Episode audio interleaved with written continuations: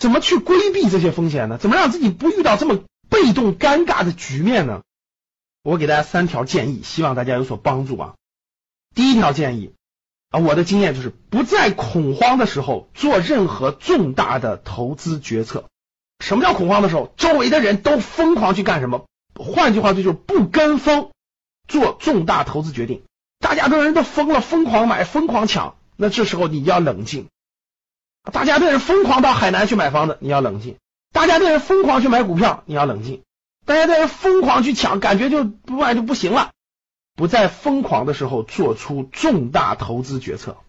我经常一条提醒我，不要看着别人抢你就抢，别感觉哇这个过了就没这机会了。No No No，不抢不抢，好东西它总有它那个那啥的时候，对吧？其实就是我们投资讲的买点啊，就不能着急。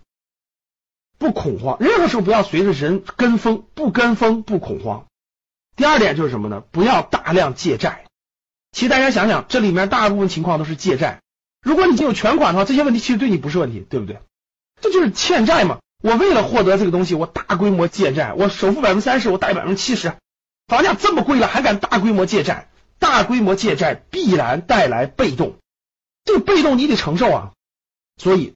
重大投资决策不能借债，就人生当中，哪怕不是投资，就是你的自住的房子，也不能超过你能力范围的借债。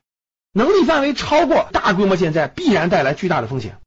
第三，不给自己加这种两边加边界的协议，千万不要签啊！就像刚才那种，你一定要在六个月之内把这件事办完，你就一定要在六个月之内把那这套房子卖了，然后换那套房子，这就是很被动的。就做任何决策的时候，不要把自己推到一种两边都有边界的状态当中。比如说，大家看刚才的三个案例当中呢，他们都有一种情况，就是哎，我一定要在什么时间内完成，所以我我先签个协议啊，我一定要在六个月内完成什么，然后我再去这六个月内必须完成的事儿。我先签个协议，三个月内我一定付这些钱啊，然后我在这三个月内再处理我应该处理的事儿。各位，这就是把自己逼入到了一种没有退路的境地，两边限制，签协议自己把自己签在了一个这个状态当中。我的建议就是不签这种协议，要买你就买，要不买你钱不够那就不买。等你把那个处理完了再说下一个，不能两个事情混在一起。这个事儿还没处理完，第二个事儿堆上来了，然后呢，你认为你第一个事儿能处理完，于是跟别人签个协议，那这种协议就是把自己堆在了两边边界当中。这种情况你会非常被动，你就丧失掉了主动权。因为主动权在手，你可以不签，你可以不买，你可以等待，它不影响你啊，不影响你的生活啊，对吧？所以各位。再次回味我这个节目的主题语：钱是赚不完的，但能亏得完。大家想一想，对于一个普通中产家庭来说，一百万、两百万，这是很多年都攒不到的。一个房地产风险就可以损失掉这么多的钱，所以各位慎重再慎重。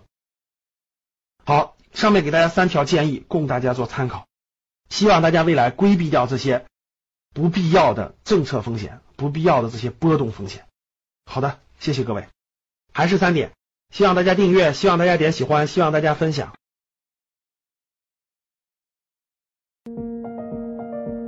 今天的节目就分享到这里。